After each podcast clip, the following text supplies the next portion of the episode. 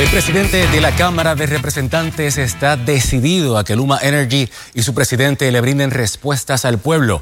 ¿Qué harán para lograrlo? Me uno a Ivonne para la información. Ivonne, buenas tardes. Buenas tardes. Bueno, Walter, se cree que el presidente de la Cámara pudiera radicar en cualquier momento un recurso legal para que el presidente de Luma, Wayne Stensby, hable. El plazo de 24 horas concedido por la Cámara para que entregue información ya expiró. Enseguida, más detalles. Ahora vamos a los titulares estamos haciendo la operación masiva para encontrar eh, los que están todavía allí y también eh, el rescate de los que están en el edificio que no ha eh, colapsado.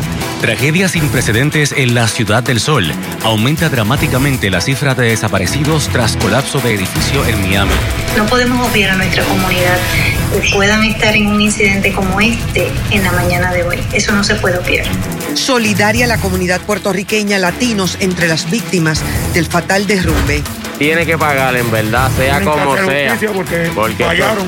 Fallaron en la justicia reclaman justicia. Llevan a su última morada al hombre asesinado por un vecino quien se alega estaba obsesionado con su esposa. Se dispara el precio de la gasolina. En solo horas sube 6 centavos. La tendencia en alza continuará. Comerciantes reclaman aumento en el salario mínimo se haga de forma escalonada. Advierten consumidores terminarán pagando las consecuencias. Sale una vigorosa onda tropical de África.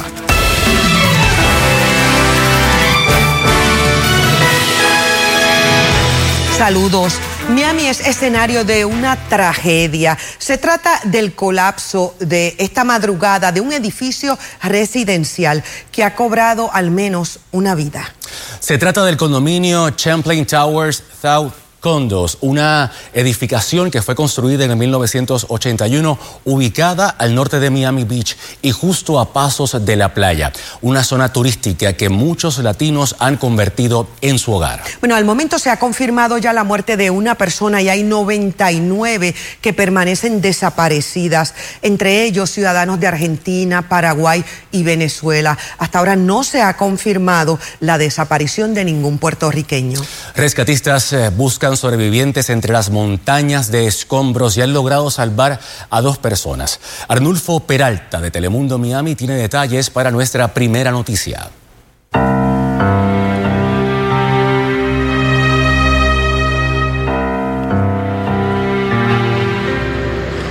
Efectivamente, un amanecer dantesco y un atardecer lleno de incertidumbre que se está viviendo a esta hora acá en Surfside, una ciudad vecina con Miami Beach, acá en el sur de Florida. No es para menos, un edificio de 12 plantas se desplomó pasada la una de la madrugada y dejó imágenes dramáticas como las que les presento a continuación.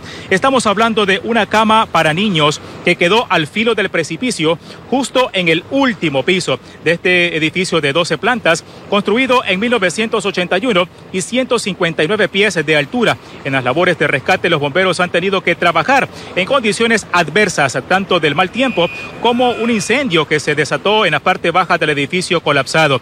Se estima que al menos 55 unidades de apartamentos se desplomaron de las 136 que tiene esta infraestructura. Se habilitó un centro de reunificación familiar acá en Surfside, donde los familiares y amigos de los residentes del edificio desplomado llegan desesperados a buscar información de su ser querido. El colapso eh, de la infraestructura ocurrió pasadas la una de la madrugada y desde ese momento las personas heridas fueron trasladadas al Hospital de Aventura y al Jackson Memorial. Las investigaciones, en este caso las investigaciones están a cargo de la policía del condado Miami-Dade y también del departamento de bomberos del mismo condado. Cabe mencionar que también se ha habilitado un número de emergencia que ustedes deben tomar nota a continuación. El 305 614 1819. 305-614-1819 si tiene información de las personas desaparecidas hasta el momento. Es el informe que les tengo desde Surfside para Noticias Telemundo. Arnulfo Peralta. Ahora yo regreso con ustedes. Y el presidente Joe Biden se expresó sobre la tragedia en Miami-Dade. Explicó que habló con el alcalde y con la congresista de la ciudad, los que le dieron información de lo que se conoce hasta el momento. El mandatario explicó que su administración está lista para actuar y solo espera por los informes y solicitudes oficiales. I'm waiting for the governor to ask for declare an emergency. If and especially as we learn more about what the rest might happen in the rest of the building. So we are on top of it. We are ready to move from the federal resources immediately, immediately, if in fact we're asked for it. But we can't go in and do it now. But the FEMA is down there, taking a look at what's needed, and including from everything from if the rest of those buildings have to be evacuated as well, finding housing for those people, making sure they have the capacity to both have a place to, to shelter and, and food to eat, etc. Los expertos coinciden en que este tipo de tragedia puede evitarse. Prevención y mantenimiento de estructuras es clave. Ahora mismo, sin embargo, los esfuerzos se están concentrando en rescatar a las víctimas. María del Carmen González con detalles. Pues hemos invitado a Ángel Crespo, quien es experto en este tema de búsqueda cuando pasa un desastre como este. Ángel, gracias por estar con nosotros. ¿Cómo tú ves esta situación tan, tan triste, verdad? ¿Qué pudo haber pasado ahí y ¿Qué oportunidad hay de encontrar personas con, vida hasta el momento? Ahí inicialmente pues, el, mantener la seguridad de esa comunidad es la prioridad de las autoridades, hacer un plan comprensivo para poder buscar los mejores recursos, expertos y equipos para en la medida de lo posible encontrar vida dentro de esos 51 desaparecidos. Esto es una operación que va a estar corriendo por varios periodos eh, operacionales, varios días probablemente, y es un caso bien, bien, bien complejo y bien triste. Ahí vendrá una investigación bien profunda, pericial, eh, con ingenieros eh, civiles, que mal se les llama estructurales, ¿verdad? Que puedan decir qué pudo haber ocurrido, aunque pues ya se comenta, ¿verdad? Que por el edificio estar en la zona marítimo terrestre, pudo haber habido algún efecto de licuación en los cimientos y provocar a esto. Ángel, hasta el momento no sabemos de puertorriqueños que se hayan visto afectados en esta tragedia, sin embargo, si tuvimos la oportunidad de hablar con una líder comunitaria boricua allá de la Florida y esto fue lo que nos dijo. Yo me enteré desde temprano en la mañana porque tengo una, una eh, parte de las personas que están residiendo en esa área son muchas de ellas partícipes de lo que es NACOPRO, que es la National Conference of Puerto Rican Women. Y ellas me informaron desde temprano porque muchas de ellas viven allá en Collins Avenue, gracias a Dios también. Por eso digo que hay, sí hay comunidad puertorriqueña allá. Lo que no sabemos es si en el Champlain Tower teníamos puertorriqueños. Me he informado que hay amigas mías puertorriqueñas que tenían a sus, eh, no sé, que amigas tenían a sus tías ahí que no aparecen en este momento. O sea que es un momento bastante difícil y crucial para, para la comunidad hispana en general porque nunca se espera tener un incidente como este. Creo que es la primera vez en lo que es el sur de la Florida que nos encontramos con un evento de esta naturaleza. Esa es la información que tenemos para Telenoticias, María del Carmen González. Bueno, y según información más reciente, entre 12 a 15 familias han sido ubicadas, trasladadas a instalaciones de diversos hoteles. Lo más desesperante es la espera y es información que sigue en desarrollo, así que en la medida en que sepamos más vamos a estar actualizándola. Para ustedes puede también conectarse a telemundopr.com para más información. Bueno, y ahora en Puerto Rico, la Cámara de Representantes sacudió esta tarde al tribunal para que se le ordene, acudió, debí decir, al tribunal para que se le ordene a Luma Energy entregar la información que le negó a una comisión legislativa. Pasemos ahora con Luis Guardiola para información de lo que ha pasado hasta el momento. Luis. Vamos a escuchar declaraciones del presidente de la Cámara sobre ese recurso que se va a presentar o ya se presentó contra la empresa Luma. Habla el presidente de la Cámara, Rafael Tatito Hernández. A la empresa Luma Energy y a su presidente, el señor Stensby, por incumplimiento de las solicitudes y requerimientos de información realizado por el presidente de la comisión, compañero representante Luis Raúl Torres Cruz, que es el principal demandante asistido por la Asamblea Legislativa, en este caso la Cámara de Representantes. La controversia gira en medio de lo, de lo que ha sido obviamente una transición atropellada, donde todos reconocemos y estamos viviendo y sufriendo lo que es la situación de una empresa que no estaba lista para atender y hacer eh, un desempeño efectivo del manejo energético del país, los apagones, la situación de la, del mal servicio, la falta de acceso a eh, las personas que pueden atender o recibir esos llamados de los ciudadanos, de los clientes, de lo que era antes, ¿verdad? El servicio otorgado por la Autoridad Eléctrica en el proceso de los primeros cinco meses de este, de este año. La Cámara, a través de la comisión dirigida por el compañero Torres Cruz, comenzó un proceso de investigación, que se levantaron un sinnúmero de irregularidades, entre las cuales se, se realizaron formalmente unos requerimientos de información, las cuales el señor Stensby utilizó la defensa de que la información era confidencial y que, y que afectaba el trato de secreto, de trade secrets, específicamente que es un reclamo dirigido a, a proteger la facultad de empresas que compiten en, el, en mercados, cuando son empresas que tienen competitividad en un negocio abierto. En este caso, estamos hablando de una empresa que dirige y administra un monopolio del gobierno de Puerto Rico. Así que lo primero, es un monopolio que no tiene competidores, así que no aplica la defensa de el trade secret. Segundo, es una empresa que está utilizando activos del Estado, así que no aplica la confidencialidad, que la único que lo puede reclamar es el ejecutivo en su carácter de gobernador. Por esta razón, uno de los planteamientos que ha realizado el, eh, el demandado en este caso es que esto no aplica a los derechos desde el punto de vista de proceso de investigación eh, legislativa, haciendo, eh, haciendo referencia a las reglas de evidencia de los procesos jurídicos, procesos en los, en los tribunales. Este, este proceso, esa defensa, ambas, no eh, se pueden presentar y no son admisibles un proceso de investigación.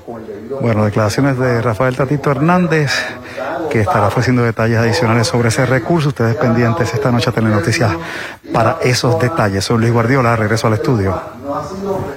Gracias, Luis. Mientras tanto, las manifestaciones contra Luma Energy continúan. Hoy el escenario de la más reciente protesta es la subestación Monacillos, donde se reportó la explosión que dejó a miles sin energía eléctrica. En directo, Marjorie Ramírez con los detalles. Adelante. Ivonne, y hace unos minutos que culminó esta manifestación del Frente Amplio contra Luma, cuyo mensaje es el que han venido dando desde que se supo de Luma en Puerto Rico, y es que se cancele el contrato fuera Luma. Básicamente, ese fue el mensaje que dieron todos los que asistieron aquí frente a Monacillos. Pero vamos a escuchar de inmediato lo que dijo Alexis Rosario, quien es representante de los trabajadores de la UTIER, así también como Ricardo Santos, hijo del Frente Amplio contra Luma. Escuchemos. Nosotros en la banda línea nos vamos a mantener firmes, que queremos regresar a la autoridad, pero a una autoridad que continúa pública, no a la autoridad que pertenezca a Luna Energy. Por eso que nos vamos a mantener y vamos a continuar firmes, de que nosotros no vamos a pertenecer a este consorcio que es un consorcio de robo para este país. Tenemos que decirle en nuestras comunidades Vamos a salir a la calle, a la primera avenida, el lugar público más cercano a nuestra comunidad, para señalar y demostrar la indignación y de que aquí hay un sector que está sin luz por culpa de Luma. Y eso va a ir generando poco a poco la indignación y la visibilidad de la molestia que tiene este país Los manifestantes también denunciaron la manera en que el presidente de Luma no contestó preguntas y omitió información en lo que han sido las vistas públicas de la investigación que lleva a la Cámara de Representantes. Estos se retiraron no sin antes reiterar que continuarán las manifestaciones contra Luma. Esa es la información que nosotros tenemos para Telenoticias. Les informó Marjorie Ramírez. Desesperados y frustrados, así se encuentran los residentes de una calle del sector El Hoyo 1 en Trujillo Alto. Llevan casi dos semanas sin electricidad y no les explican cuál es el problema. María del Carmen González estuvo allí y nos amplía. Tan pronto llegamos a la calle 3 del sector Hoyo 1 en Trujillo Alto, todos los vecinos salieron de sus hogares para contarnos la frustración y desesperación que tienen. Llevan 12 días sin electricidad. No se puede bregar así tanto tiempo. Pero no, a ver, yo le dije a mi... cajo, pero no, cajo no. Le dije a mi hija, déjame llamar, llámame a Telemundo, que son los únicos que nos pueden ayudar. Siempre recurrimos a ustedes. llevamos luz par de tiempo y los bills vienen bien elevados. Entonces nadie pasa por aquí a ver un ayudito o algo. Ahora mismo todas las neveras sacaron las compras porque están dañados. Todo el sector tiene servicio eléctrico menos ellos. Es una calle de aproximadamente 20 residencias. La mayoría de los vecinos son personas mayores. Los residentes nos dijeron que ayer Luma pasó por el área, pero solo le informaron que volverían hoy. Una persona operada del corazón abierto y tengo un marcapaso. Entonces necesito mi luz para poner aunque sea un abanico o algo. Una extensión que tengo para preparar, para poner la lavadora a la planta. Tratando de resolver porque esto está difícil, ¿verdad? Ayer vinieron esa gente ahí y dijeron que volvían, pero no han dicho nada más. Esta situación no es nueva para esta calle, viene sucediendo desde el huracán María, pero nunca habían estado tantos días sin luz. Y a menudo, pero ahora ha sido demasiado. Los vecinos suplicaron también que les arreglen varios postes que están fundidos y que se encuentran en pésimas condiciones. Para Telenoticias, María del Carmen González. Y la página de Luma Energy reporta hoy 779 sectores sin luz. Los municipios más afectados son Carolina, con 186 sectores sin servicios, San Juan con 149 sectores a oscuras, Caguas con 74 y Ponce con 49. Y aquí en Telenoticias queremos conocer tu opinión. La pregunta de hoy fue, ¿en las últimas 24 horas has tenido problemas de voltaje, apagones o falta de servicio de energía eléctrica? Un 30% opinó que sí, un 70% dijo que no. Para más noticias accede telemundopr.com. El precio de la gasolina se ha disparado en los últimos días. Bueno, hoy los detallistas de gasolina aseguraron que un aumento al salario mínimo federal va a redundar en incrementos adicionales en el precio del combustible. Y Sosa inicia esta cobertura en equipo. En los últimos dos días, el precio de la gasolina en Puerto Rico ha incrementado consistentemente en las bombas. Algo que no sucedía hacía tiempo. ha habido un aumento corrido. Ayer subió 12 centavos, eh, perdón, 2 centavos y hoy subió 4 centavos. O sea que en otras palabras, vamos a tener un weekend con 6 centavos más por litro en, en, el galón de gasolina. El expresidente de la Asociación de Detallistas explicó hoy que la gasolina es un negocio de oferta y demanda. Tradicionalmente durante el verano los precios del combustible aumentan pues existe una mayor demanda. Advirtió sin embargo que de aprobarse un aumento al salario mínimo federal, los consumidores pagaremos un aumento mayor. Para nosotros los detallistas de gasolina poder pagar un salario de 9 dólares la hora, tenemos que el margen de gasolina subirlo entre 29 y 30 centavos. Ahora mismo, ¿cuánto es el margen de ganancia? Lo más que no hemos podido ganar es 15 centavos. O sea que subiría casi al doble. ¿Qué le parece eso a usted? Exagerado. Pero no podemos, eh, el problema no es aquí, en Puerto Rico, es afuera. Hay que pagar la cara. De eso, la gasolina es una necesidad. Pero el consumidor no debe alarmarse. Una vez se reanude la producción de petróleo, el precio del barril reflejará una baja. Por consiguiente, lo que se paga por la gasolina en las estaciones será menor. Hay que aclarar que el aumento en el salario mínimo federal todavía no es una realidad. Mientras tanto, el Banco de Desarrollo Económico validó hoy que los recientes aumentos en el precio de la gasolina han comenzado ya a tener su efecto en la forma en que operan algunos comercios. Un comerciante, igual que se hace un presupuesto familiar, va a tener que hacer unos ajustes de acuerdo al precio que aumenta. Entonces, lo mismo que pasa con, con el ciudadano promedio va a ocurrir entonces con el pequeño, mediano y comerciante, debido al precio del petróleo. La producción de petróleo va a aumentar en junio y julio se espera que aumente en un millón de, de, barriles de petróleo diarios de producción en Estados Unidos. Eso va a aumentar, por lo tanto, la oferta de petróleo y así esperamos ver para principios del otoño, esperamos ver una reducción en el precio de petróleo. Para Telenoticias, Ivette Sosa. Empresarios privados advirtieron que aumentar de inmediato el salario mínimo de los empleados sería una estocada a la maltrecha economía de Puerto Rico. Se estima que la medida ante la consideración de la Cámara de Representantes va a beneficiar unos 14 mil trabajadores pero los comerciantes advierten sobre el efecto cascada que pudiera aumentar las filas del desempleo. Maribel Meléndez Fontán amplía. Pero tenemos que tener mucho cuidado que estas decisiones que estamos tomando porque se escuchan bonitas, porque se escuchan populistas, realmente pueden afectar a sobre 50 mil empleos en el país. Los comerciantes del país están preocupados y advirtieron que aumentar el salario mínimo a 9 dólares la hora tendrá un impacto nocivo para muchos negocios. Yo tengo de nuestra asociación gente que el impacto es de 4 millones de dólares, como tengo otros que son de 100 mil dólares, como tengo otros que son 200 mil. El impacto es grandísimo. El Centro Unido de Detallistas y la Asociación de Restaurantes de Puerto Rico favorecen en la versión original de la Cámara, que aumentaba a 8.50 el salario mínimo por hora. Insisten, debe hacerse de forma escalonada, ya que muchos comerciantes no podrán asimilar otro golpe económico. Aumentos en luz, agua, gas, comida y adicional a eso, 1.75 por hora por empleado.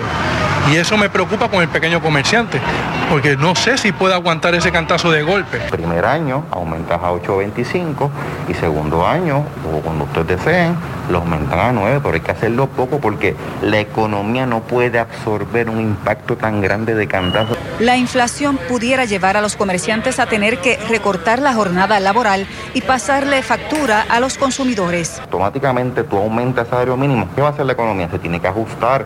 ¿Cómo? ¿Cómo lo hace un comerciante? Hace una inflación tan grande es reduciendo personal, reduciendo tiempo, aumentando precios en ciertas cosas, porque el negocio no se hace para perder. En teoría, se presume que una mayor remuneración económica atraerá más personas al mercado laboral. Eso no va a pasar.